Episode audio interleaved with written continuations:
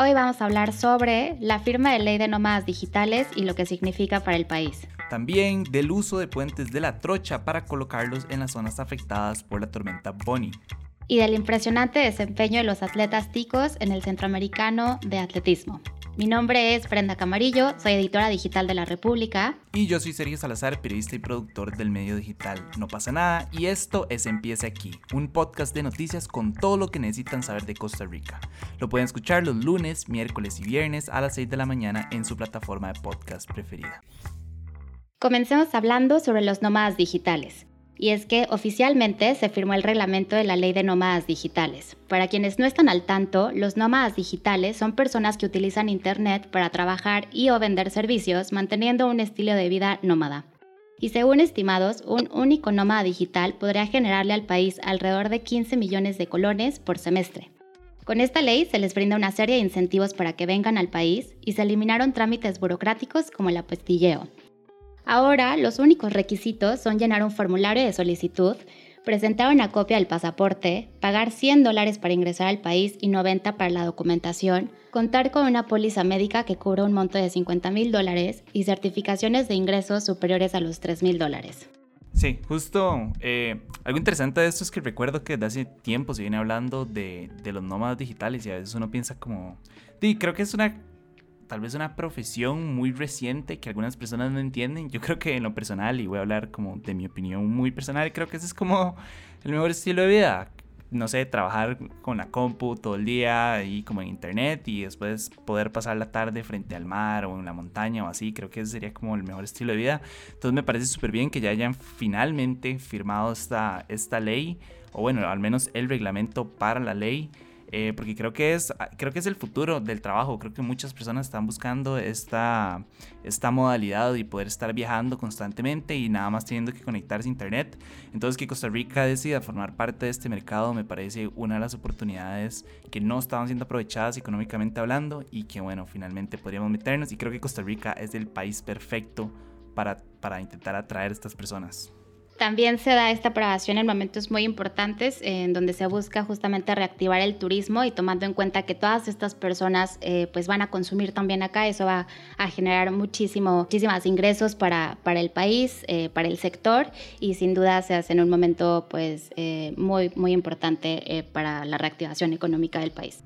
Sí, totalmente. Eh, pero bueno, en otros temas, el presidente de la República, Rodrigo Chávez, anunció que van a utilizar dos puentes Bailey que supuestamente eran para la trocha fronteriza y que estaban en desuso para colocarlos en las comunidades de Santa Clara en San Carlos y Santa Rita en Río Cuarto, ambos de Alajuela. Estas dos comunidades se vieron sumamente afectadas por la tormenta tropical Bonnie. De hecho, si no me equivoco, ya se convirtió en un huracán, al menos ahora que está en, en México. Para explicarles un poco más, según Alejandro Picado, que es el presidente de la Comisión Nacional de Emergencias, ellos ya recibieron la donación y varias cuadrillas del MOB comenzaron el traslado de los puentes que deberían de estar instalados en no más de tres días. Recuerdo que, bueno, esto generó como toda una controversia hace poco porque porque decían que los puentes no se estaban utilizando y que los ocupaban, pero nadie quería aceptar o decir que eran de ellos creo que es una excelente noticia que finalmente hayan tomado la decisión de, donarlos. No sé si fue ya por una presión mediática o por una presión social, una presión política, pero creo que estaban ocupando y que alguien o que no sé, los dueños de, de los puentes no quisieran eh, donarlos o prestarlos me pareció como un poco, no sé, como un poco mala gente, la verdad. Y justamente este tipo de inversiones en cuanto a infraestructura eh, son más que necesarios, tomando en cuenta pues las afectaciones de, estos eh, fenómenos meteorológicos que dejan muchas zonas del país afectadas. Es algo muy positivo que se tomen este tipo de, acciones y ojalá que también se, se planteen otras medidas para salvaguardar pues justamente la, estructura que, es sin duda esencial para la comunicación eh, y el transporte eh, al interior del país. Y bueno, para cerrar eh, con un tema positivo y que nos llena de muchísimo orgullo, Costa Rica ganó 32 medallas durante el Campeonato Centroamericano Mayor de Atletismo celebrado en Managua, Nicaragua. Específicamente se colgaron 13 medallas de oro, 14 de plata y 8 de bronce. Eh, los ticos lucharon por el primer puesto en total de medallas ganadas, pero el equipo de Guatemala nos superó por una medalla de oro. Independientemente de eso, queremos extenderles nuestras felicitaciones, excelente trabajo y eh, gracias por dejar al país en lo más alto. Eh, sin duda es una nota muy positiva porque el talento tico pues no deja de brillar y también es un llamado de atención a las autoridades para seguir eh, pues apoyando a los deportistas. yo creo que el deporte costarricense tiene muchísimo potencial, pero sin duda em, hay otros, eh, otras disciplinas que requieren la misma atención y el mismo apoyo que, por ejemplo, deportes como el fútbol, ¿verdad?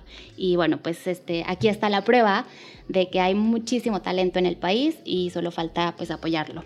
Sí, justamente de hecho eso es lo que yo quería decir, como ya hemos, o bueno, diferentes disciplinas han venido mostrando que son bastante competitivas. Eh, por ejemplo, ahora las últimas Olimpiadas, que quedamos bastante alto, por ejemplo, en la categoría del surf eh, o en las mismas este, las Olimpiadas para Paralímpicos, ¿verdad? Entonces me parece súper bien y me encanta que, que, estén dejando el país en alto y que estén trayendo como todo este montón de trofeos y estas medallas y demostrando que Costa Rica puede competir al más alto nivel y como dijiste es un llamado a las autoridades y a las diferentes instituciones para que sigan apoyando o por el contrario, que comiencen a apoyar a estos, a estos atletas. Sin duda, totalmente de acuerdo. Eh, bueno, eso es todo por hoy, miércoles 6 de julio. Yo soy Brenda Camarillo de La República. Y yo soy Sergio Salazar de No Pasa Nada. Recuerden buscar a No Pasa Nada en todas nuestras redes sociales y en youtube.com slash no pasa nada oficial y a La República en todas sus redes sociales y en su sitio web. Les recuerdo que el siguiente episodio sale el próximo viernes para que estén atentos. Como siempre, asegúrense de suscribirse y de seguir este podcast y darnos una calificación.